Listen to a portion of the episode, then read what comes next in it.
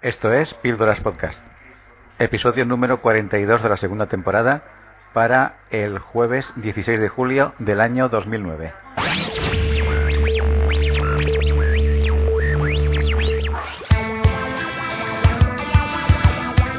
Este podcast está hospedado de forma gratuita en el Earth Music Network, un portal con espacio y transferencia de datos ilimitados, entre otros beneficios. Si quieres comenzar tu propio podcast o escuchar una amplia variedad de ellos, visita el Earth Music Network en www.emnhome.com. Te esperamos.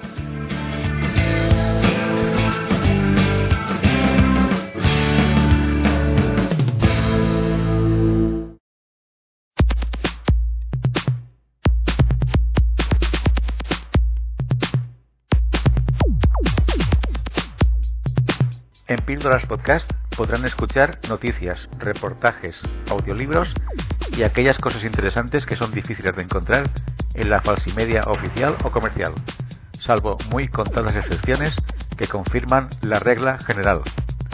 Nos pueden encontrar en http píldoraspodcast.info.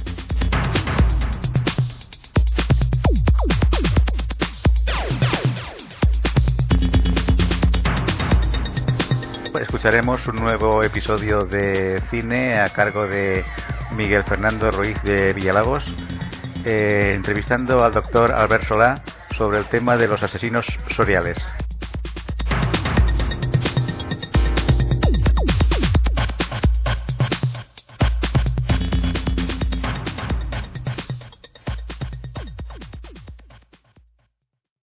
Amable y distinguida audiencia de Radio.org.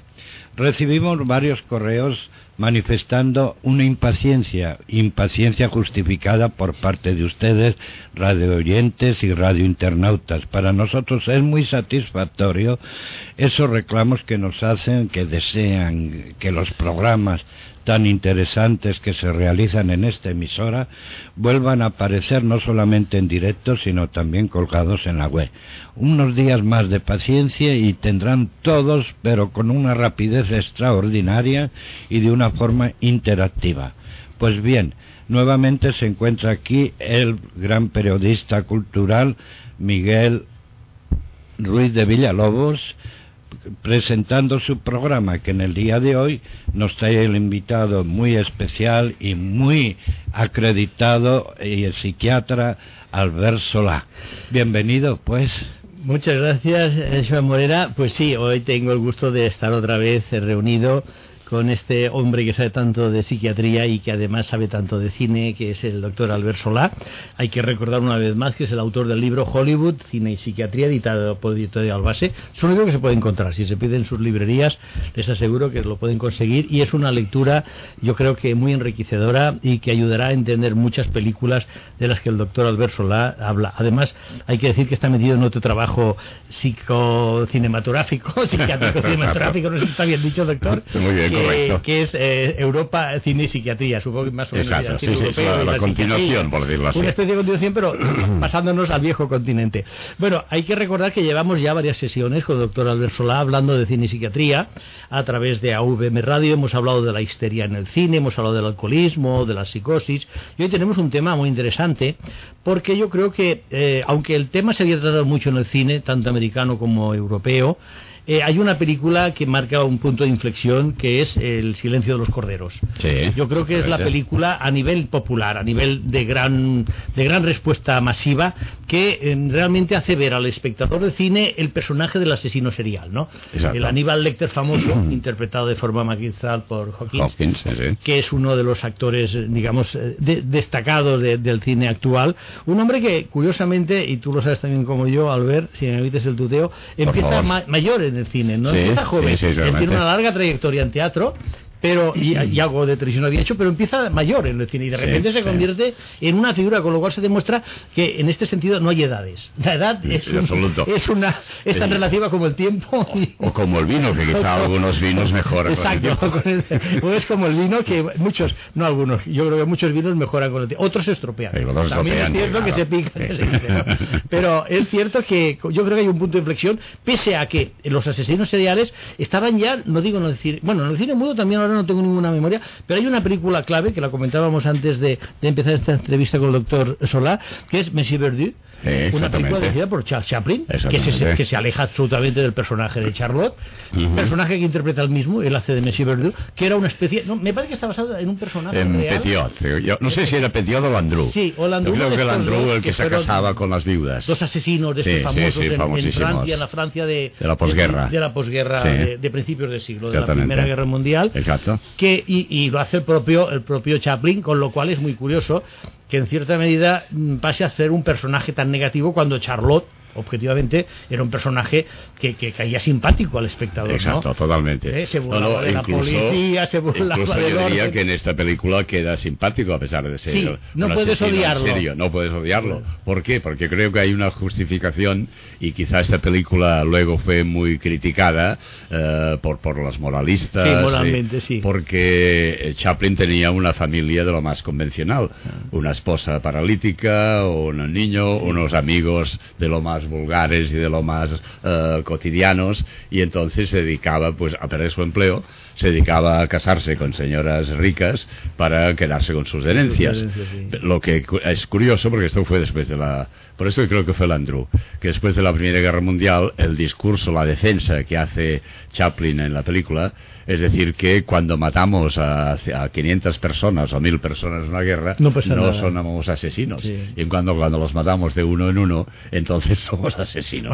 y esto provocó una reacción anti-Chaplin en el sentido de que bueno, sobre todo en Estados no Se podía, exacto, no se podía consentir. Yo, creo que en la historia, de la, caída, por decirlo así, del imperio chapliniano en Hollywood empieza eh, justo, ya empieza quizá con el gran dictador, después en Monsieur Verdi, aparte de su vida, de su vida privada, que también fue muy escandalosa, pero yo creo que no se le perdonaba que fuera un liberal tan liberal. Exactamente. En aquellos momentos América sabemos que era muy radical, se habla de América radical ahora, pero esto habla la gente que no sabe la historia, porque en aquellos momentos nosotros Después recordemos que aparece el macartismo justo después de la Segunda Guerra Mundial. Es decir, las guerras, y yo no sé si estás de acuerdo conmigo, Albert, pero las guerras siempre provocan estados de acción y de reacción. Ah, a todos los niveles. Sí, sí, sí, totalmente de acuerdo. Éticos, morales, económicos, históricos, políticos, incluso religiosos. no sé si Morera de, ética, de conmigo, pero está clarísimo que la Iglesia hace un cambio después de la Segunda Guerra Mundial, cuando hay todo el follón del Papa, que si se metió contra el nazismo, no se metió, si ayudó a los nazis, si estuvo en contra si ayudaron a escapar a muchos judíos, etcétera, etcétera. Yo creo que siempre, siempre ha habido follones. Lo hemos visto hace poco con la guerra de los Balcanes, ha habido también bastantes historias políticos, sociales, religiosas, económicas. Y no hablemos ya de la guerra de Vietnam con todo el movimiento hippie que provocó como es que, reacción. Es que es curioso, quizás si en la guerra de Vietnam no hubiera existido el movimiento hippie. Exacto, yo también ¿eh? estoy, totalmente de acuerdo. es, una, es aventurarse mucho y es especular demasiado quizás, pero eh, parece ser que todo es consecuencia de algo, ¿no? Eh, la causa y el efecto no se pueden no, aparecen porque, sí, Bien, hablemos, como decíamos, el, silencio de los corderos, que después da el, Aníbal, la, una, precuela, todo. Y a partir de ese momento aparecen muchas. Pero hay anteriormente, como decíamos, Monsieur Verdoux, hay otra que es el estrangulador de Boston. Y curiosamente, que supongo que es lo que usted, doctor, o tú, doctor, como, como experto en cine y, y en psiquiatría, destacas, es que mm, la mayoría de películas que se han hecho sobre asesinos seriales están basadas en hechos reales. Sí, sí, sí, sí, sí. Y yo creo que ahí está realmente lo llamativo del tema, en el sentido de que tiene mayor impacto en el público cuando al principio de la película aparece un rótulo que dice basada en hechos reales. Entonces la, gente pues ya tiene ya un temor previo a la visión de la película, ya crea una ansiedad anticipatoria diciendo, bueno, es que esto puede pasar, esto ha pasado ya, ¿no? Entonces se puede repetir. Y estas películas crean una alarma social importantísima. Eh, yo creo que en estas películas y eh, pasa un poco lo que le pasa al asesino en serie. Esto es una teoría que, yo tengo. Es decir, el asesino en serie es una persona que se ve gratificada por sus actos delictivos hasta que no lo cogen y hasta que no lo castiga la justicia. Es decir, hay una expectativa previa del acto delictivo, hay unas emociones fuertes, viscerales que siente el individuo ante la comisión del acto y la visión de la sangre o lo que sea, y luego hay una relajación posterior a la comisión del acto. Yo lo comparo un poco como las montañas rusas, ¿no? la montaña rusa es una diversión de lo más estúpida. Porque, claro, entonces, si eternamente estuviésemos subidos en la montaña rusa, subiendo, bajando, dando vueltas, cabeza para abajo y tal, sería tremendo. Pero, ¿qué pasa con la montaña rusa? Que al final se para. Y entonces, al pararse, la gente respira tranquila, se ríen, ay, qué, mal lo hemos pasado. El asesino seriado se calma después de haber cometido pero, el acto. Pero sigue, pero sigue en la montaña rusa. Claro, porque esto engancha. El que lo tiene que parar es, la justicia. pero es que decir es que el que se produce aquí es una, un refuerzo de alguna manera. Es decir, el acto del, agresivo del asesino en serie. Eh, la, la, respuesta de tranquilidad que se produce posteriormente a la comisión del acto es un reforzador, es un premio que recibe. No lo cogen. Entonces, ¿esto qué busca? La nueva experimentación de esta sensación para volver, a, tener la calma posterior. Esto le provoca calma. Hay una película que supongo que recuerdas que es Harry retrato de Sí, es otra gran película sobre el tema, una quizá de las brutal, sí, es brutal, es brutal. El individuo que tiene de las mejores que se han Yo creo que sí, yo creo que sí. Esa de matar por matar, por ¿no? matar, acaba Bueno, hay otra última no a sé su novia o su presunta novia. No sé si has visto Zodiac. Zodiac, que también está basada en un asesino serial que además no se detuvo. Exactamente. No se detuvo. película este, muy, este interesante. muy interesante. Este caso todavía es muchísimo más grave. Exacto. Es mucho más terrorífico para el espectador que dice, bueno, nos están explicando la historia de un asesino serial que no lo han cogido nunca. Con lo cual, ¿cuántos sabrán? La pregunta es, ¿cuántos asesinos seriales pueden haber? Sí, sí, sí, por supuesto. Y no hace mucho, eh, y estuvimos hablando en esta misma emisora con su director, con Carlos Balaguer, se estrenó a Ropiero, un asesino serial a la española, por decirlo Exactamente, así, ¿no? a la española, para que no digamos que no estamos a nivel universal. en España también hay. Y bueno, había un asesino muy famoso que también se hizo una película, que no recuerdo el título, soviético, bueno, ruso, no sé si te acuerdas, que también se hizo una película, exacto, X, que explicaba también un asesino, porque en, en, en Rusia, en Rusia, en la zona de la antigua Unión Soviética, se ve que también hay, sí, muchos asesinos. Ahí eran adolescentes, no sé si no adolescentes. Sí, sí, exacto. Iba a la estación de ferrocarril. Exacto, y hablaba con ella, tenía, se tenía, tenía un don, un, un, un espíritu Aquí tenemos un precursor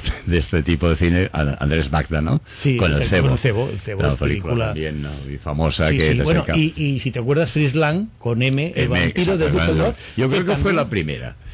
Eh, como asesinos en serie, tengo la sensación que esa fue la primera pues, posterior. Monsieur Verdoux es posterior. Por supuesto, posterior. Eh, la Frislang era muda. Sí, sí, sí. Era una película muda y en cambio ya Chaplin ya, ya era cine sonoro. Sí, sí, sí, sí, sí, Yo diría que la de Frislang es, es pionera, lamentablemente. Quizás, sí, dentro de lo que sería el. el o sea, que es un asesino de, de, de niños, ¿no? Un asesino, de, niñas. De, niñas, de niñas. De niñas, concretamente. Pero después, ¿no? si recordás, hizo un remake que él hacía, eh, que hacía de policía que estaba a punto de retirarse, este Jack Nicholson Sí. que compra una gasolinera para poder eh, investigarlo y sí, se enamora sí. de una señora que tiene una hija y que trabaja en un bar y pone a la niña como cebo y hay Exacto. muchas historias de estas. También tenemos como Pero, precursor al famoso doctor Mabuse. Sí, bueno, claro. Otra película. Lo que pasa es que el doctor Mabuse entraría más dentro de los médicos locos, ¿no? Porque bueno, también es un... entra en este caso el psiquiatra loco. Bueno, sí, pero está. Entonces, pero, no, no, no ya, la primera ya empezamos sería. mal. Doctor, ya la empezamos primera, mal. Sí, Las no, pero la primera ya ¿cuál sale sería? un psiquiatra el gabinete, asesino.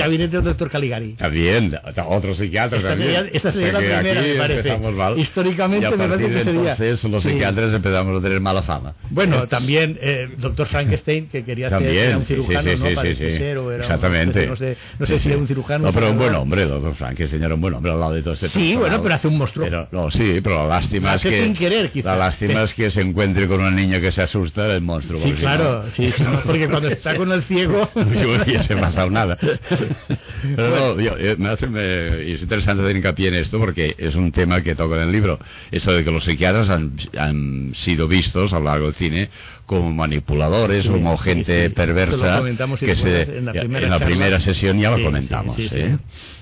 Bueno, entonces eh, vamos a explicar. ¿Un asesino serial es un enfermo psiquiátrico desde el punto de vista clínico o, o hay que matizar mucho este concepto? Aquí hay, hay muchas, hay, hay un- unas dudas gravísimas y yo diría que de entrada que no es un enfermo psiquiátrico, en principio.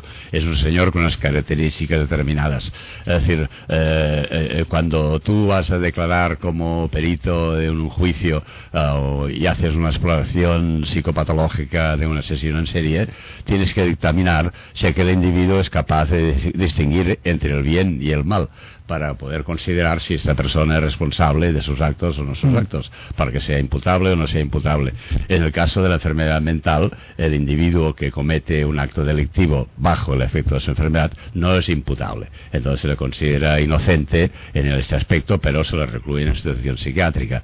Esos asesinos en serie son personas que saben distinguir perfectamente en el bien y el mal. Es decir, que por lo tanto son personas perfectamente lúcidas, se dan cuenta de lo que, pues, de, de- de lo que están haciendo, del daño que están haciendo. Entonces, quiero decir, están totalmente alejados de lo que sería la patología psiquiátrica. Ahora, es decir, son personas normales, entre comillas, evidentemente muy normales no, No, son. claro. Exactamente. Entonces aquí entraríamos un poco dentro del campo de los trastornos de personalidad. Y aquí ya, desde el hombroso hasta nuestras épocas, ya han sido eh, clasificados una tipología de individuos que se llaman sociópatas ¿eh? O psicópatas, que son personas que eh, tienen necesidad de pasar a la acción de una forma rápida, no premeditada, en el sentido de que en aquel momento pues tienen que actuar eh, con una actitud agresiva, etcétera. Entonces estos individuos sí que son responsables de sus actos, es decir, que es, eh, se pueden diferenciar perfectamente entre el bien y el mal. Entonces estas personas sí que se pueden considerar como personas alteradas psicológicamente, pero no alteradas psiquiátricamente, es decir, no son enfermos mentales. Eh, hay que tener en cuenta una cosa, una persona que padezca de una esquizofrenia, por ejemplo, o de un trastorno bipolar, puede actuar de una forma agresiva. En trastorno bipolar, por ejemplo, recuerdo un caso famoso aquí en Barcelona de una paciente maníaca que un farmacéutico de un barrio de Barcelona, de Gracia concretamente, eh, se la beneficiaba cuando, cuando cerraba la farmacia, pues entonces ella se quedaba encerrada con la paciente y tal. Y este farmacéutico no se percató de que esta paciente era una bipolar y que estaba en fase maníaca, en fase de euforia. En las fases de euforia el erotismo se incrementa de una forma extraordinaria. Entonces el señor se beneficiaba en- de ella, sexualmente de ella, hasta que en cierta una noche intentó hacer el acto sexual por la vía anal. Y entonces esta paciente cogió la barra de, de cerrar la puerta de hierro de la farmacia y lo- le machacó al cráneo al farmacéutico. Después de esto, esta señora, estuvo ingresada en la clínica mental de Santa Coloma, yo la conocí personalmente, una persona encantadora que, vamos a los 10 minutos de haber matado Sí, a este señor, incluso, incluso fue al entierro del farmacéutico. O Es sea, decir, que un- un- obsérvese- un momento Exacto, puntual. un momento puntual. Puntual. Y entonces ella no, hay, pierde, no hay. no hay una relación anterior o posterior. Entonces esta persona, pues lo consideraba como totalmente normal y que ha hecho una barbaridad tremenda porque lo machacó totalmente, ¿no? Pero entonces no había una relación entre su biografía y este acto eh, agresivo de este momento. Pero que no tiene que ver con un asesino serial. Exactamente. Eh, Pero es decir, no, me refiero a- porque los, los enfermos mentales no son asesinos seriales. No, no, pero Por esto hacía hincapié en claro, este aspecto. que en ¿no? un caso de- en un momento determinado puede convertirse en asesino en un momento pero no determinado puede siempre. cometer un asesinato. cometer- pero no siempre pero no Sí, siempre, ¿eh? y no Eh, planifica un homicidio es decir como que- lo hace un asesino serial exactamente no hay una planificación no hay un- etcétera no Sí, hemos olvidado dos nombres fundamentales y algún oyente dirá, eh, estas dos personas que hablan se han olvidado de doctor, del doctor Jekyll y Mr. Hyde Sí. y se han olvidado de Shack el Destripador. Por supuesto. Es de Sí, también, también. Sí, sí, ha dado novelista, novelística, ha dado cine, Que ha dado de tampoco todo. se ha cogido que tampoco es. fue cogido nunca. se- Han se habido mucho- a- a un de la, de la no, casa real la Pero no está inglesa, nada claro tampoco. pero no está nada claro. No es de estos otros personajes que han dado mucho de sí para la literatura y para el cine, ¿no? Eh, o sea que desde el punto de vista clínico, un asesino serial puedo ser yo, por poner un ejemplo. por supuesto No, no, lo digo. No. O yo mismo. O yo O usted, mismo. pero, o tú. Pero digo Y para siendo no. psiquiatra ya no le Pero- digo. Ya no le digo. Pero para no eh, tirar pelotas fuera, me las pongo yo en mi propia portería. Es decir, que yo puedo ser aparentemente una persona absolutamente normal, Sí. pero tener eh, eh, unos momentos en los que yo necesito una violencia. Eh, y, la pregunta es, ¿el asesino serial siempre es por motivación sexual o hay muchas motivaciones? Hay muchas motivaciones. Yo, creo que es la emoción de la, de la agresión. Es decir, es el hecho de sentirse importante, es el hecho de saber que dominas a la otra persona. Es decir, que haya persona está superior a ti, ¿no? el hecho de poseer a la otra persona, sexualmente o no. La, la visión de la sangre. Curiosamente, otro fenómeno social que el cine nos ha dado, el cine gore. El gran éxito que han tenido las películas gore. Que, que hay, gente joven. De gente joven, que tiene una, la visión de la sangre, de, una de forma, las entrañas, las entrañas, etcétera, decir, también es curioso, ¿no? Las amputaciones. exacto, es decir, entonces hay adictos a, visiones de, cine gore. Incluso se ha dicho, y no sé si es una leyenda urbana esto, de que algunas filmaciones de estas son reales. bueno, hay, una teoría de los eh, Snoop Movie, Snoop Movie que dicen que son eh, cine pornográfico, donde al final se acaba matando a la víctima, en este caso, evidentemente, a una muchacha. Tú recordarás que hubo una película que significó el debut, famoso debut de, de Alejandro Amenábar, que se llamaba Tesis, que justamente tocaba este tema, donde en una, una, facultad de Madrid descubrían que unos muchachos hacían cine, de este tipo, ¿no? Bueno, lo que pasa es que esto ya digamos que entrarían dentro de las desviaciones eh, más o menos consideradas. No, ¿no? pero yo lo digo en el sentido que toda esta visión de actos de violencia, de agresividad, etcétera, eh, crean adicción. Hmm. Incluso, pero las películas que estamos viendo cantidad de veces por televisión o en el cine son películas de una agresión sí, máxima. Sí, no, no. Bueno, violencia y en, eh, en el 90% de las películas hay violencia. Pero de la violencia que se ve en el cine, que se mata a la gente con una facilidad Sí, bueno, Terminator Salvación, por ejemplo. O, se mata a la gente como la vida humana no tiene el más mínimo interés. Decir, que el señor que pasa por allí es un padre de familia, que será empleado de la caja, lo que sea, es lo que lo matan y no sale nunca más, pero tiene su biografía. La vida humana ha llegado a un punto que ya tiene no, tiene valor, por decirlo de alguna manera. Y, este esto engancha. Es lo, que te iba, a preguntar. En este sentido, doctor, eh, ¿crees que el cine o los, los, audiovisuales, por hablar también de la televisión y de los ah, reproductores familiares, puede provocar en alguna persona una una proyección de, algo que tiene latente en sí, que podría ser, ser un asesino serial? Yo creo que eh, es, un tema del cual se ha hablado mucho, ¿no? Y aquí eh, no nos ponemos de acuerdo los psiquiatras en general ni los psicólogos, ¿no? Pero mi impresión personal es que si no crea eh, nuevas personas, por lo menos crea ideas, o sea, da ideas de lo que se puede hacer, ¿no? Es decir, recuerdo el caso de Superman. En una latencia, en una algo latente, en una persona con predisposición, puede, puede, ser la llave puede que ser decir, hombre, pues esto pues sería interesante hacerlo, ¿no? Y los medios de comunicación cuando hablan tanto de los asesinos seriales, incluso de los asesinos no seriales, también son elementos, eh, lo digo porque parece ser, según muchas teorías y según algunas películas, que el asesino serial le gusta ser protagonista, le gusta que los medios hablen de eso, Zodiac, eh, mensajes, que, mensajes que, hay, que hay esta relación entre, entre un periodista o un medio de comunicación y el asesino serial. Eh, ¿En qué medida también hay un, deseo de protagonismo en el asesino sí, porque entonces, defendiendo la teoría que yo improvisado, eh, es una necesidad de sentirse importante, de que, de que vales para algo, ¿no? Entonces, eh, si encima pues hay un reconocimiento público, pues todavía mejor.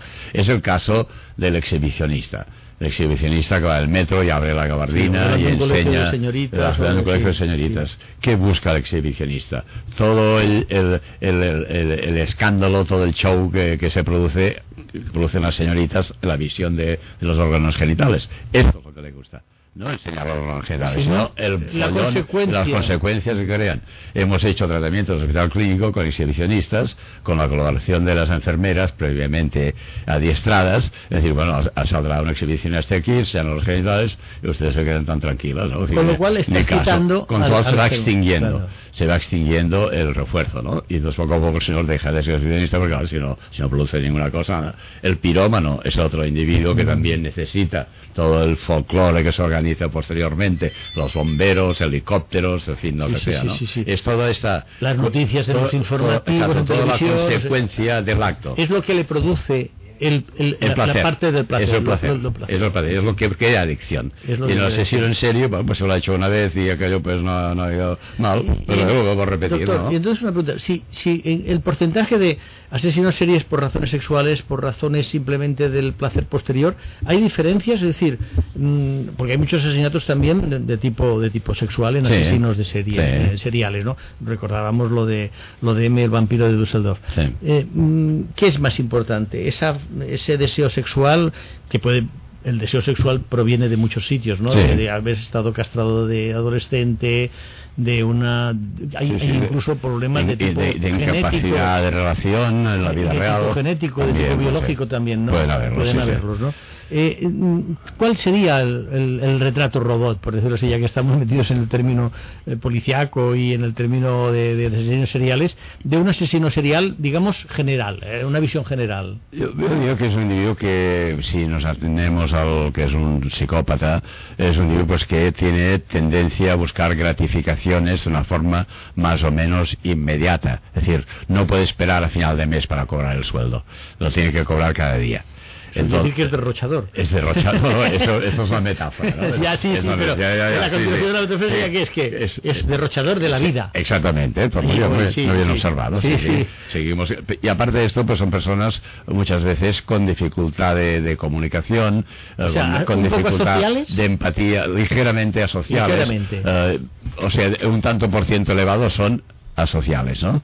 Lo que pasa es que hay otros que no, que son muy simpáticos porque la misma psicopatía les lleva Mm. a tener un fácil contacto con las demás personas. sí, sí. Porque uno también se extraña muchas veces de que eh, un individuo en las características determinadas logre seducir tantas señoritas a lo largo de su vida. Entonces algún gancho Algún tiene gancho tiene que tener, señor sí. para que sea capaz de llevarse a las señoritas pues a otro sitio y asesinarlas, ¿no? Entonces hay eh, diversas patologías dentro del sociópata. Habrá el sociópata introvertido, el sociópata que tiene dificultades de empatía, dificultades afectivas, de comunicación, de frialdad eh, psicológica, emotiva, y habrá el, el el psicópata extrovertido que sintoniza momentáneamente con aquellas personas, pero que son incapaces de mantener una relación continuada a nivel afectivo. ¿Por qué? Porque aquello les cansa. Entonces, que ya, si entra en una monotonía, aquello le cansa. Entonces, tiene que buscar nuevos estímulos. Son buscadores de estímulos. Y un estímulo puede ser este, asesinar para obtener una satisfacción a nivel personal. Eh, en, relación a cómo se llevan las investigaciones y los seguimientos por parte de la policía de los asesinos seriales, ¿usted cree, doctor, que es imprescindible la presencia de psiquiatras y psicólogos en el equipo de, de seguimiento o no? Yo, yo diría que no. No. Pero en muchas películas, bueno, ahora hay psicólogos para todo. esto Sí, es no, por eso digo, en muchas películas se Te toca el tema de que una siempre piedra y sale un sale psicólogo. un, un está psicólogo un psiquiatra. Bueno, No, psicólogo no, más que psiquiatra. Sí, sí, sí, sí, sí. Y entonces- Puntualicemos, sí, sí. puntualicemos. Y entonces, pues, no está de más, evidentemente, eh, los señores que son los criminalistas Mm. eh, han realizado estudios de psicología. Sí, bueno, es lo que iba a Y decir. entonces ahora es una carrera, es, una, carrera, dentro de lo que podría de- ser la, las, eh, lo que es la judicatura o Sí, sí, no, no, es una carrera independiente, Independiente, como ser sí. Bueno, psicólogo, como- y como ser, o como por ser ejemplo, médico, forense, ¿no? o como ser forense. Como ser forense, sí, sí, porque ser forense necesitas ser médica, pero después haces Exactamente, la estudios específicos de forense. Exactamente. Que no tiene nada que ver Entonces, a con mí ser que haya un psicólogo con- dentro de, de esto me, me parece interesante. En Pero el no sentido, imprescindible. me parece muy interesante, Muy interesante. y recalco el muy. ¿Eh? Pues que se puede prescindir si tenemos una policía que está bien preparada en estos aspectos por los estudios que haya realizado. Estas eh, policías científicas que vemos tanto ahora por la Sí, la televisión. bien. Pues me, parece muy bien pues, que, los- que- que- que haya un psicólogo que trabaje un psicólogo, que es un señor que cobrará su sueldo a fin de mes, lo cual me parece muy bien hoy en día. Entonces, Ya, ya que hablamos de, de- de televisión y de cómo se presentan las investigaciones allá con microscopio, ahora las investigaciones ya se hacen con microscopio y con el ADN y todo Sí, esto. sí, sí. Eh, eh, ¿Qué opina usted, doctor, cuando además en algunas series, incluso en alguna película, aparece también pues una especie de adivinador o de señora que hace las, que echa las cartas, tarot, o tiene o contacto que con los tiene contacto con los espíritus, que se ha utilizado en muchas También, historias, también, en literatura también. ¿Qué opina usted de este? Esto que es más bien para darle, digamos, aquello colorido a la Eh, yo- fiesta. Yo, creo, yo creo que esto es para darle colorido a la fiesta y, que- y que realmente aquí no, no tiene una base científica. Ahora, en la vida, pues se dan muchas casualidades. Entonces, quizá una interpretación, en este caso psicológica, de la persona que se dedica a la adivinación, etcétera, etcétera, no hay que negar que esas personas tienen una sensibilidad especial y unos conocimientos humanos eh, bastante importantes. Es decir, que las personas que echan el tarot, las cartas del tarot, cuando la persona que va a buscar su consejo se siente delante de ellas, más o menos se hace un retrato robot de cómo es aquella persona. Y entonces a medida que van enseñando cartas y en función de la respuesta que está la persona de enfrente, de las expresiones de, las expresiones de cara, de eso aquí, van por lo tanto, perfilando. perfilan una. El caso de la grafología también sería Esto útil. es una ciencia. Esto es una ciencia, por lo tanto es esto, útil. Esto hablamos ya de una cosa seria. Es una cosa- la grafología, la- la grafología es muy seria. útil, por ejemplo, cuando un asesino Sí, serial sí. escribe cartas de puño y letra, Sí. incluso también se puede sacar conclusiones Incluso también, aunque haga mm, lo que vemos en algunas películas, que pegue letras de diferentes periódicos, también se puede interpretar si pega mayúsculas, si pega minúsculas, También se puede sacar conclusiones. si las pega pasa- torcidas, es decir, todos estos detalles, Sí, ¿no? son, Serían- son elementos que ayudan a construir el retrato global, es decir, que es una- un aspecto de su personalidad que puede ayudar a definir otras cosas. No, eh, ese tipo de pruebas eh, generalmente no son definitorias, es decir, que son coadyuvantes, es decir, que en un momento determinado sirven para ayudar a, Para ayudar a la el investigación. retrato, pero no es una cosa No, definitiva. Sí, sí, no. Hablamos de asesinos seriales porque asesinas parece ser que hay menos, ¿no? Seriales. Asesinos ha habido varias. Sí, habido, pero sí. no es tan común. Y la dama de negro. Sí, eh, han habido varias. Sí, ha habido varias, sí, sí, envenenadoras. Envenenadoras porque- son envenenadoras. O, o con, o- o con arma, no, más bien envenen- veneno o pistola o arma de fuego, yo, depende. yo diría que veneno, ¿no? predomina el veneno. Pero hay menos. Hay menos, hay menos, hay menos. Quizá porque la, históricamente, no sé, la, una mujer eh, ha estado más, no sé, más habituada a sufrir eh, humillaciones, vejaciones, lo que sea, y este paso a la acción, pues eh, no lo tiene tan marcado, ¿no? Ahora, a medida que se va produciendo o existen circunstancias eh, eh, ambientales, personales, sociales, etcétera, que determinan eh, un comportamiento determinado, pues puede parecer el acto delictivo también. ¿Barba Azul sería un asesino serial? De alguna manera sí, lo que pasa que es lo que dice Chaplin, ¿no? Es una cosa legal, entonces, ¿no? entonces ya entramos aquí como, como Enrique VIII, ¿no? Por eso digo. Sí, claro, entonces este señor se, se eliminaba... A sus, Hitler también era un asesino en serie, ¿no? Pues Sí, claro, claro. Pero, claro, Pero este ya Pero entonces ya escala, hablamos... escala inconmensurable. Exacto, ya entraríamos otro campo importantísimo que es lo- los políticos y los crímenes de guerra, ¿no? Que de sería sí. otro, otro campo importantísimo. Que también ¿no? se podría hablar dentro del campo de la psiquiatría, ¿no? Claro, existen mm, paranoias, personajes paranoides, etcétera, que grandilocuentes, poder, megalómanos, que en un que momento que determinado podido creen que no están más allá del bien y del mal, el mismo Napoleón también, Sí, ¿no? sí, Digo, estas personas aquí con unas creencias. aquí. Ya no digo los emperadores romanos, ¿no? Por supuesto, por Eso supuesto. es eso. Eh, o- otro aspecto importante, doctor, es eh, en qué medida mm, con los medios de comunicación cada vez, eh, digamos, más presentes en la vida cotidiana de, cualquier tipo de población, tanto ahora de, la- de los países desarrollados como de los países no desarrollados. El ejemplo sería esta última película de Slumdog Millionaire, donde vemos cómo la televisión en la India tiene un, peso específico también brutal, ¿no? A través del concurso ese famoso del, del- millón de, rupias. Eh, ¿En qué medida los medios de comunicación no digo que faciliten, no, no digo que crean, que creen en nuevos asesinos seriales, pero sí facilitan la aparición de a lo mejor de personas que tienen una latencia de esa necesidad de sentir ese placebo que usted decía, ese placer final, y están motivando que puedan haber más asesinos seriales. ¿En qué medida los medios de comunicación, sí, sin querer ellos, evidentemente, aquí nadie acusa a nadie, eh, pero sí un poco el- el- el- la, la parafernalia que se crea cuando hay un- más de un asesinato, ¿no? Sí, cuando, sí. cuando se presupone, cuando ya la policía o, o los medios eh, oficiales ya te dicen que aquello es un asesinato en serie, que ya no puede decirse que es una cosa suelta, ¿en qué medida eh, ayudan o, o están ahí un poco como peso negativo? Mm, Yo creo que eh, el hablar de asesinos en serie y las publicaciones en los periódicos sobre asesinatos en serie eh, venden periódicos y crean eh, índices de audiencia importantísimos, ¿no? Por esta eh, morbo que tenemos todo adentro, ¿no? Es decir, que yo creo que de alguna manera ayudan en el sentido de facilitar el hecho de que la vida humana realmente no tiene una importancia. Decir, último, vamos, si vemos a, Slumdog Millionaire, por ejemplo, o vemos las películas de las favelas de de, Brasil, que la delincuencia, vamos, los chicos jóvenes van con pistola y van matando a quien haga falta. Es decir, toda esta serie de valores se están perdiendo. Es decir, la vida humana no tiene interés. Y entonces esto haya un eco en, en las personas que nos consideramos normales. Freud ya hablaba de dos aspectos importantes de la psicología humana, el eros, el instinto de vida y el thanatos, el instinto de muerte. Y esto lo llevamos en principio todos nosotros. Si no, si, nosotros sintiésemos tal repugnancia ante el hecho de un crimen, de un asesino en serie y tal cual, cerraríamos la televisión. Al contrario, se venden más periódicos, eh, consumimos más historias tremebundas, novelas de muchos asesinatos, las que se venden más es cuando hay un asesino en serie, si se produce un solo asesinato. En la época de Agatha Christie se vendía muy bien con un asesinato.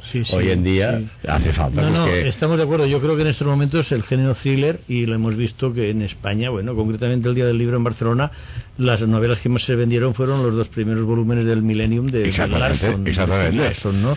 Y ahí hay la tira de asesinatos y de violencia. Por eso decir que aquí es, eh, no, no, todos somos inocentes. No, no, no. Yo diría, claro, todos, tenemos nuestra parte de responsabilidad. Todos somos culpables de alguna manera. ¿no? todos somos responsables. todos somos responsables porque llevamos viendo este interés morboso. Es decir, bueno, gente que se produce un accidente en la calle, hay mucha sangre y tal interés por ponerse en primera fila y ver exactamente si va a la cabeza por la carretera, autopista, carretera, hay un accidente, todos los coches se paran automáticamente, no por precaución, no, para mirar qué pasa. Y ves, y ves, a los pobres policías de circulación diciendo, venga, pase, hombre, pase.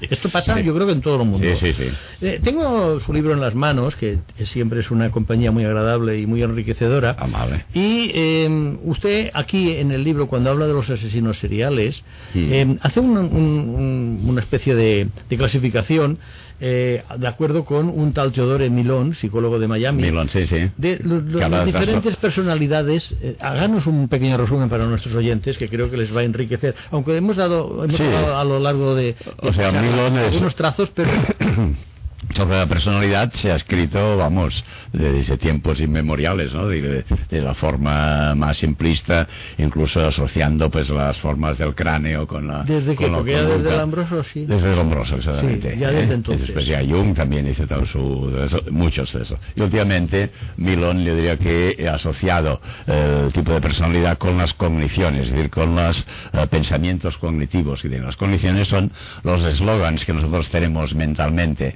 que hemos ido aprendiendo a lo largo de nuestra experiencia en la vida y, que nos, hechos nuestros, nos han hecho nuestros, podríamos llamar bien prejuicios para que nos entendamos más ¿no? sin sentido peyorativo porque puede ser buenos también ¿no? sí sí antes que un juicio. El prejuicio no quiere decir que estás contra algo es que haces antes de algo haces un juicio ya has interiorizado es, la, partícula pre y juicio. Pero todo junto tiene un significado entonces tú te mueves por estos eslogans y vas clasificando las circunstancias de tu vida en función de eslogans y muchos de ellos pueden ser erróneos, que es un aprendizaje erróneo, ahí está la terapia cognitiva para intentar modificar esa serie de pensamientos y otros son útiles para ir funcionando la vida. En general, intentamos que sean útiles para funcionar por la vida, para ir, para relacionarnos con el entorno. Lo que pasa es que algunos, si son muy exagerados, entonces provocan reacciones adversas o negativas que nos, nos pierden su utilidad. Entonces Milón hace la excepción de la clásica de los, de los trastornos de personalidad. Aquí no nos podía también hablar el amigo de, del sociópata, el narcisista, el pasivo agresivo, el paranoico, el hedonista, etcétera, etcétera. ¿no? Aquí podía entrar básicamente en las virtudes más selectivas el sociópata, es la personal, el paranoico, el individuo que tiene la sensación de que le están persiguiendo y entonces dentro de... Pero decir, no es un delirio paranoide, es decir, que es una forma de estar en el mundo suya, es decir, que siempre tiene la sensación de que la gente le perjudica, tal, El querulante, eh, la persona del pasivo agresivo en un momento determinado, pues puede pasar a la acción porque necesita eh, conseguir una, una relación con su entorno y la forma de conseguir esta relación con su entorno es a través de su conducta agresiva. Serían unos tipos que es que, resumiendo, ¿eh? resumiendo sí, sí, podrían decir esto. Aparte de esto, aparte de Milon, que es una persona muy admirada por mí, cualquier persona puede, puede actuar de una Sí, forma ya, ya lo que pasa es que queramos o no queramos, nosotros en la vida siempre aplicamos mm, clasificaciones, Sí, incluso sí, en las cosas cotidianas. Exacto. Decimos este es más amigo Esto, y esto el es útil en, psiquiatría para que los psiquiatras y los psicólogos nos entendamos. Los psiquiatras y psicólogos de todo el mundo, ¿no? Así que utilicemos unas terminologías que sean comunes y que por lo tanto, pues cuando hablamos de un, de, de un rasgo de personalidad o de un tipo de personalidad ya sabemos a qué nos referimos, ¿no? Eh, es curioso porque ahora estoy viendo, y me rec- recuerdo que lo leí con mucho interés, que usted en su capítulo dedicado justamente a los asesinos eh, em, seriales habla de dos escritores que para mí son fundamentales en lo que sería, por un lado, la novela psicosocial, que sería George Simenon, y por otro la novela, digamos, policíaca sería Sherlock Holmes. ¿no? Exactamente, sí. Eh, ¿Por qué menciona a, a George Simenon? Porque dejando aparte Maigret, yo creo que Simenon es uno de los autores que mejor han reflejado la idiosincrasia de, de la provincia francesa. ¿no? Sí, provincia sí, exactamente, sí, ¿no? sí, sí. Y por otro lado, Sherlock Holmes, el que mejor em, retrata una época victoriana Exactamente. de, de- de la Gran Bretaña imperial, ¿no? Exactamente. Acuerdo. Sí, yo, to- totalmente lector, acuerdo, totalmente lo, veo- lo acuerdo. veo así. ¿Por qué citas a estos dos autores dentro del conglomerado de psiquiatría y cine, no? Sí, por- tocas en, este en- en primer lugar, por una cuestión de inmediatez. Estoy hablando de eh, psiquiatría y cine. Entonces, eh, cantidad de obras de Simenon y de Sherlock Holmes han sido pasadas al cine. Por esto los cito, porque son dos autores que, Muy- muy que han sido muy utilizados en cine. ¿no? Entonces, Simenon, personalmente, ¿por qué creo que es interesante? Creo que es interesante porque nos refleja precisamente la psicología de la persona normal. La psicología de la persona normal que puede convertirse en una asesino. Sí, en las novelas de, de Simenon casi siempre hay crímenes. Sí. No, no, no hablo de las de Megret, hablo de las Sí, de sí, exacto. Creo que casi todas. eh, Hay crímenes, 90% pero hay, y, y muchas veces el asesino o la persona que comete el acto delictivo no, nos- no lo coge la policía. Sí, sí, Es decir, queda impune, que lo- por queda decirlo. impune. Entonces lo que pasa es que eh, Simenon te explica la el, eh, el ambiente psicológico, la trama psicológica de aquella persona, que es una persona normal, un padre de familia, que Sí, sí. se entera que su mujer le engaña, que tal, etcétera, etcétera, y todo el, el trasfondo psicológico que transcurre en su mente que le lleva a un momento determinado a la acción delictiva. Te hace poder comprender el por qué una persona en un momento determinado llegar. puede matar. Entonces, desde tu punto de vista de psiquiatra, me parece que es un buen lector de George Simenon. eh, ¿Consideras que Simenon era un gran observador del espíritu, del alma y de la mente humana? Yo creo que sí. Que sí, ¿no? Yo Uno creo de que los- sí. los grandes, ¿no? Fundamentalmente. Grandes. fumaba en pipa, cual también Hay que una que, que Albert Solá fuma en pipa. bueno, Y entonces Sherlock a ti, a ti te también. gustará, entonces te gustará también. Tintín porque el Capitán Hartnett también, fuma en pipa. Las personas que fuman pipa generalmente son buenas Son buenas personas, personas, y no bien. cometen asesinatos. Y en cuanto a Sherlock Holmes, es lo que decíamos, es el del, razona- el del El razona- razonamiento el razonamiento lógico, dentro de la mentalidad de Sherlock de la y de la época. Y de la época, ¿no? Entonces, que eh, era eh, quizá el momento en que el racionalismo británico, filósofos y todo, Sí. estaba más en auge. En ¿no? auge, Si no me exactamente, equivoco, exactamente. no. Entonces lo que él eh, preconiza pues el método de observación, la observación, los detalles, etcétera, Y, que y luego el razonamiento de esta observación. el razonamiento de esta observación para llegar a y conclusiones. y quiere decir que no hay un efecto sino una causa, ¿no? Entonces si alguna cosa sucede es porque algo ha provocado que aquello sea de aquella manera, ¿no?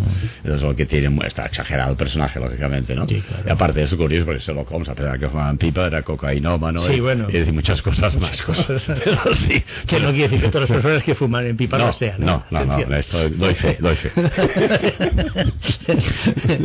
o sea que estos son dos personajes que Sí, yo creo que son dos arquetipos, Dos que se han arquetipos, sí. utilizado mucho en el cine, precisamente, ¿no? El caso de Sherlock ya no hablemos, ¿no? Y, y hablando, pues, de, de Sucre, Conan Doyle también, un médico, Exacto, que era un médico. que también fue pipa y que era un personaje Sí. también muy interesante. Muy interesante, su biografía, su biografía muy muy interesante. Y tuvo que matar a Sherlock Holmes, en un momento que ya Sí, estaba sí, sí, cansado estaba él, cansado y- y además le exigían cae. que continuara sí, sí, lo tuvo que resucitar. Sí, exacto, sí, sí. La historia de Sherlock Holmes y de su, de su Por padre eso es digo muy- que estos temas, estos temas, volviendo a lo decíamos del Eros y el Thanatos, toda esta temática crea adicción. Quiere decir que todo esto está estudiado, todo Mm. Sí, esto, sí, sí, claro. Lo, lo que sea violencia, pero que luego acaba bien. Recordemos siempre lo de la montaña rusa. En una época las películas en que los asesinos no eran, no, eh, todos, siempre capturados, capturados. las que acababan que no eran capturados no tenían éxito de público sí, sí. no, no, y en cambio, ahora, en cambio ahora no, en cambio ahora se hacen ya películas sobre asesinos seriales que no han sido capturados. el caso de Zodiac. sí, sí, eh, hay otro tema eh, que me interesa mucho que usted me lo explique a ver si yo lo sé preguntar y lo sé exponer. Eh, ¿Usted considera que el cine, mm, dado que una mayoría muy importante, no sé si el 80% de películas sobre asesinos seriales están basadas en hechos reales, ha sido mucho más em, serio mucho más responsable que cuando ha tratado, por ejemplo, lo hemos visto a través de otras charlas, pues eh, la psicosis, el alcoholismo, etcétera, etcétera? Es decir, ¿ha sido más serio el tratamiento? más, más serio, yo diría que más realista. Más realista. De serio, bueno, podríamos discutir el término, ¿no? Ya, bueno, más realista. Más realista sí, porque ha descrito una serie de hechos. Lo que pasa es que aquellos que han sucedido, que el personaje ha existido, eh, la acción aquella se ha producido. Eh, lo que pasa es que, lógicamente, si miramos, ¿eh? es otro tema interesante, la evolución de los asesinatos de las películas de los años 40 o de las series negras a la actual, veremos la cantidad de sangre y la cantidad de violencia, la cantidad de, de, agresiones vistas de una forma en vivo y en directo aumentado un 100%. Antes decían, han matado a alguien. y entonces se veía la cara de la protagonista que supuestamente miraba al cuerpo que estaba en el suelo, el cuerpo no se veía, la protagonista gritaba y se, emitía, se emitía, la visión de esto. Ahora no, hay que ver, hay que ver el cambio social, doctor. Pero, que, esto, explica un poco, o se está explicado por el efecto reforzador que tiene. Que entonces que esto ya no nos emociona. necesitamos ya ver la sangre. Claro, vamos a ver una cosa. necesitamos a ver Vamos a algo mucho más interesante. Si usted se acuerda, cuando habían los reportajes de la guerra de Corea, Sí. Que habían reportajes, no se veían cadáveres de soldados. En la guerra de Vietnam ya se vio. Y a las posteriores se ha visto siempre. no, no es que eh, solamente fuera en el cine, es que también el concepto de informar ha ido variando en el sentido de que si informamos y hay un cuerpo troceado, hay que enseñar el cuerpo troceado. Bueno, sin ir más lejos, Michael Jackson, que ha salido en las portadas de los periódicos, ya una foto del cadáver. de alguien que tuvo la ocasión de poder hacer una foto con un móvil o con lo que fuera. Es eso, que supongo que lo hizo millonario, esta foto ya, si no era un fotógrafo profesional. En, este sentido, que volvemos a la pregunta que yo le hacía antes, ¿en qué medida los medios, yo no digo que estén fomentando, pero están, digamos, mm, desenfocando, que es muy cinematográficamente utilizar la palabra, desenfocando el tema. aquí se une, aparte del efecto de reforzador que tiene, porque luego la noticia nefasta, pues te tranquiliza, te relajas y bueno, pues la gente... y continúas tu vida. Continúas tu vida. ¿Cuántas veces has dicho, bueno, esto es cine, esto es cine, ya, y salen del cine tan tranquilo y tal. Ahí el efecto también es, escrito psicológicamente, que es el de, de sensibilización sistemática. Es decir, que a medida que vas viendo situaciones de, violencia, de agresión, te vas acostumbrando, y entonces progresivamente... Esto, le pasa al estudiante de medicina y le pasa al que empieza a trabajar de camillero o al que trabaja en, los servicios de urgencia de carretera o en pompas fúnebres. esto pasa a todo el mundo, claro. la primera vez que, hace, que vas a trabajar a un matadero supongo que debes pasarlo muy mal. Exactamente, pero sí que históricamente los medios de comunicación y el cine han ido produciendo esta desensibilización. Sí, sí, bueno, pero que es la propia sociedad, en cierta medida. Sí, porque entonces no vendería. Si saliese, con, como vamos con el cine, la escena de la señorita mm, mm. que supuestamente ve un cadáver y, grita, y no se ve el cadáver, Esta película no, funcionaría. No, no, en informativos, usted ve, en informativos con el, con el mando a distancia, el zapping sería ir a, la, cadena que te está dando el informativo sobre el asesinato y te da todos los detalles con imágenes. Exactamente. Vamos a esto, sí. Me parece que, que Iván Morera quería preguntar algo. Justamente sobre este último tema qué podría buscar la información que tuvo lugar con la muerte de Juan Pablo II. Esa exhibición del cadáver a mí me ofendió grandemente y se presentaba por parte de la Iglesia, concretamente Navarro, como una exhibición del gran uso de los medios de comunicación que estaba haciendo la Iglesia. Para mí fue nefasto. Ya. ¿Qué opinión merece usted, doctor? yo creo que entraríamos en un, tema, yo creo bastante, bastante, muy interesante, vaya. Entonces yo creo que había, había la mitificación, o el, preludio de santificación de, este Papa, ¿no? Decir, que lo que se buscaba aquí ya es el buscar como como las reliquias, decir, usted el brazo de Santa Teresa que tenía Franco en la mesita de noche, el corazón de San Luis Gonzaga, etcétera, etcétera, no me negará que es, tiene una necrofilia brutal y es una cosa que la Iglesia durante siglos ha tenido. Vaya usted según hay que iglesias de, Castilla-La Mancha o de Aragón y tal, y entre ustedes los relicarios que hay, la, la, astilla del hueso húmero de, el santo tal, el prepucio, no sé qué otro santo, también San Pantaleón, no, San Pantaleón, no. Y antiguamente entonces, quiero decir, la Iglesia siempre ha jugado un poco este, esta historia. Incluso, pues hay iglesias que conservan las momias de ciertos mm. santos, eh, San Narciso, San Narcis en Girona lo que se hacía mucho también. Eh, hay, otro santo aquí en la catedral que, que lo enseñan un día, un, día al año, en la, en la capilla de Santa Eulalia, me parece, no sé cómo se llama el santo, pues también se puede ver la momia. Hay una, una especie de. como lo, yo diría que nos volveríamos, por digo que el tema es muy interesante, al tema de las religiones, volveríamos al tema del antiguo Egipto. Claro, mire, y veríamos que la momificación de los emperadores y todo eso de aquí, de los faraones, no emperadores, de los faraones, era para que el contacto con la, con, la eternidad y mantener su cuerpo para que...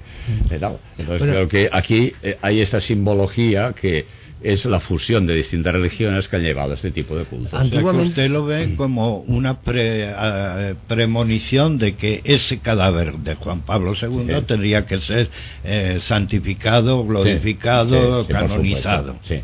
Sí, sí, sí. Eh, si se me permite, y una broma que quizás se encuentre mal gusto, sería marketing. O sea, la iglesia estaría haciendo marketing. Yo estoy más de acuerdo con es que ahora de marketing a base de un sadismo. Yo creo que de ah. marketing todo el mundo hace, hace ya muchos años. Yo digo que antiguamente también había una costumbre, no, sí, eh, no solamente a, nivel religioso, sino familiar, de que se hacía una mascarilla del muerto. Hmm. No sé si tú lo sabías. Y no solo esto, no solo esto, fotografías de niños. Bueno, esto hay muchas. En, en, internet puedes encontrar. De niños Acuérdate que en la película también de Amenábar, en la película que decía Nick, Nick Nicole Kidman, hay, también una, un álbum con fotografías de niños muertos y en internet hay una página. te lo digo porque que lo sepas. No, pero hay otro tema y es que lo de la mascarilla que se quedaba, eh, ahora se hace de otra forma. Ahora queman el cuerpo y se guardan las cenizas. Ya. Que también sería otra forma de continuidad, digamos, física, ¿eh? No sé si estás de acuerdo. pero que son diferentes. En el, fondo se hace lo mismo, pero cambiando un poco la metodología o los rituales, las liturgias, todo esto, ¿no? Las máscaras florales, la máscara de Beethoven sí, sí, sí, exacto. Pero incluso de personas de la familia que no son famosos, como puede decir, hombre, queremos conservar la máscara de Beethoven o de Mozart, y tal, ¿no? Gente sencilla, normal, ¿no? Que era muy habitual. Y las fotos, como tú decías, de difuntos, mm. que ahora se ha perdido, me parece que ya no se Bien, doctor, no queremos entretenerle más. Hemos estado mucho rato hablando con el doctor Albert Solá. Vamos a decir que cerramos aquí la temporada 2008-2009 que volveremos en septiembre otra vez con el doctor Albert Solá para seguir hablando de esos temas tan interesantes que toca en su libro Hollywood, Cine y Psiquiatría, esa mezcla tan interesante que es el cine, que como nos ha dicho muchas veces el doctor, quizá es el elemento más fácil para poder entrar en el conocimiento del ser humano y eh, seguiremos a partir de septiembre hablando con el doctor. Muchísimas gracias, Albert. Ah, yo que quisiera agradeceros a vosotros ha sido un placer, la oportunidad de, poderme manifestar. Eh, Joan, que ha sido un placer tenerlo y seguirle teniendo, claro, el placer se va a seguir teniendo. Sí, ahora, ahora hablo como director de la emisora. Para nosotros es sumamente complaciente y al mismo tiempo de agradecimiento estas charlas que ojalá no porque seamos pioneros, sino que fueran un testimonio de lo que deberían de ser los medios de comunicación en lugar de presentarnos tanta basura y tanto marketing. Y coste que soy periodista, pero debo de manifestar una oposición rotunda a este aniquilamiento de la sociedad con que nos están llevando los medios de comunicación hoy día. Gracias, doctor, y gracias también. Nos, vemos en. Nos vemos en septiembre. Buenas vacaciones. Buenas vacaciones.